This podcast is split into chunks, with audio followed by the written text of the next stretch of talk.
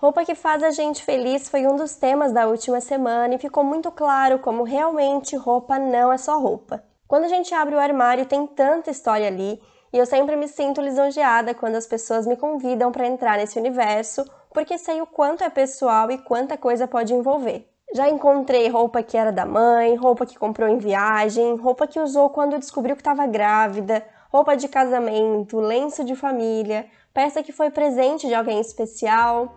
Talvez você esteja até pensando aí em alguma roupa que fez parte da sua história. O tema de hoje foi uma sugestão da Albânia e eu amei a ideia de falar das roupas que carregam memórias afetivas. Vamos nessa conversa?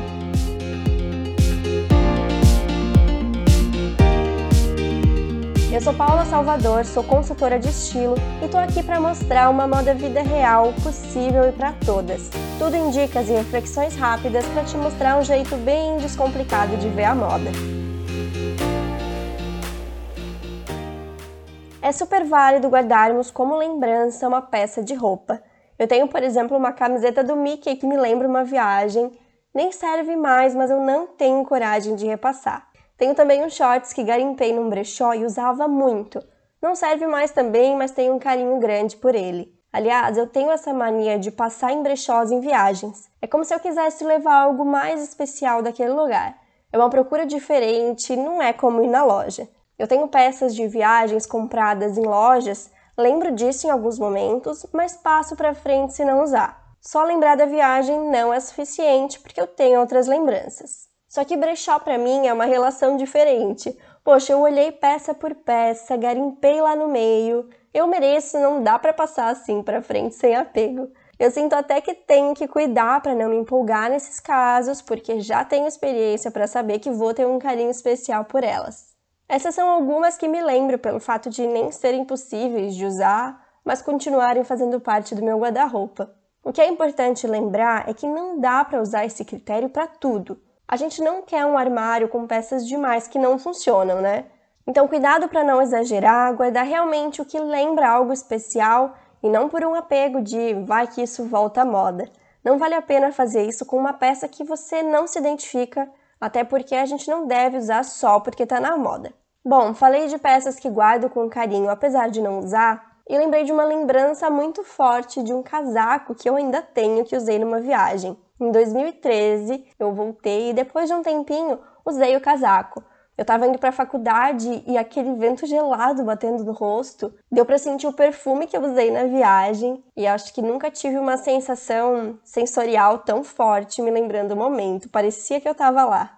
Esse seria um caso de uma peça que quando não der mais para usar, não é algo que eu guardaria só por esse motivo. Vendo ele em fotos, vai continuar me lembrando algo bom e vai ser suficiente. Acho que fica fácil assim fazer essa distinção do que a gente não consegue se desfazer e que tem uma história. Por outro lado, o que faz a gente lembrar, mas que não precisa necessariamente ser guardado. E bom, é isso, a questão não é a roupa. Memória é algo intangível e a roupa faz a gente se aproximar mais dela. E com essa história do casaco de inverno fica claro, a questão não é a roupa, Memória é algo intangível e a roupa faz a gente se aproximar mais dela. Isso torna a memória tangível, faz nos sentirmos mais próximos de uma época. Por exemplo, muita gente falou de vestido de formatura, moletom e camiseta de faculdade. A Bru falou do vestido do casamento civil. A Sara disse que tem uma saia do primeiro encontro com o esposo. A Malu, uma blusa que comprou numa viagem, não combina mais com ela, mas que ela usa para dormir. A Dé, um cachecol que usava quando viajava no intercâmbio. E tem também aquelas peças que nos lembram alguém. A Sara disse que tem o pijama que a mãe dela usou na maternidade quando ela nasceu. A Ju falou de peças de 20, 30 anos de idade que foram da mãe, avó, madrinha, tia e são como um abraço. Melhor definição, né? Algumas usa, outras não, mas não se desfaz. A Marina tem uma camisa da mãe que faleceu quando ela era pequena e o pai guardou. A Gi falou que tem uma calça florida que lembra a irmã dos momentos bons e ruins que passaram juntas. A Li falou que tem blazer, saia e camisa de quando a avó tinha a idade dela e são peças dos anos 40. Assim como fotos, músicas, livros, tudo pode nos transportar. Aliás, até uma conversa aqui pode nos transportar para algum momento e trazer alguma memória à tona. E um bom exemplo é uma crônica que eu escrevi em 2012. Vou deixar o link do blog na descrição se alguém se interessar em ler completa. E lá basicamente eu brinco com as peças que a gente usa e depois não se identifica. Eu brinco que tem umas que até dá vergonha na hora de olhar as fotos. Lembrando que essa crônica é de 2012, por isso as tendências antigas, então lembrem disso enquanto eu ler alguns trechos para vocês. Quando se imaginaria ver tantas saias mullet curtas na frente e compridas atrás? Ou um tênis com salto embutido? Ou uma calça colorida sendo usado por alguém que não é fã de restart? Ou spikes, aquelas taxas pontiagudas fazendo parte de looks de quem nem ouve metal. Ou usar uma blusa na altura da cintura mostrando a barriga. Há quem ache que é questão de costume e até falta de personalidade. Não vejo nada de errado em se acostumar com outros hábitos, opiniões e, claro, peças de roupa. É bom saber se adaptar e inovar de vez em quando, e cada item, por mais estranho que seja, transporta para uma época. Minha infância foi repleta de tênis com mil amortecedores e pulseiras de miçangas que davam várias voltas.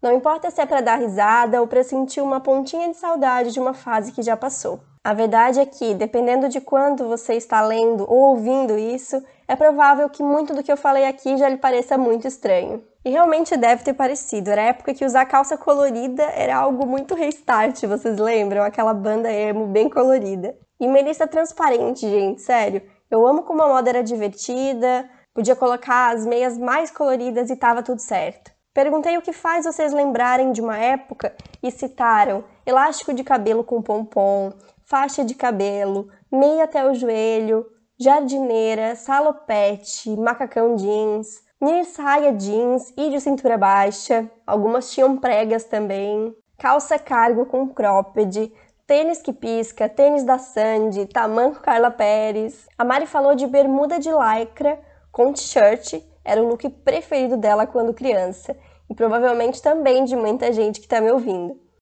E só com essa conversa já deu uma nostalgia, né? Por isso eu reforço a frase que eu falei no começo do episódio e também que já repeti muito aqui. Roupa não é só roupa.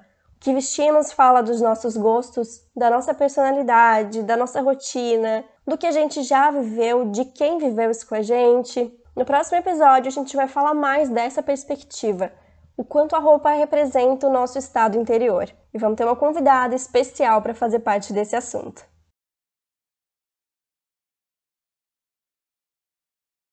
Dicas, sugestões, dúvidas e feedback são super bem-vindos. Então temos um contato aberto pelo Instagram, underline Paula Salvador, ou pelo e-mail oi@paulasalvador.com.br.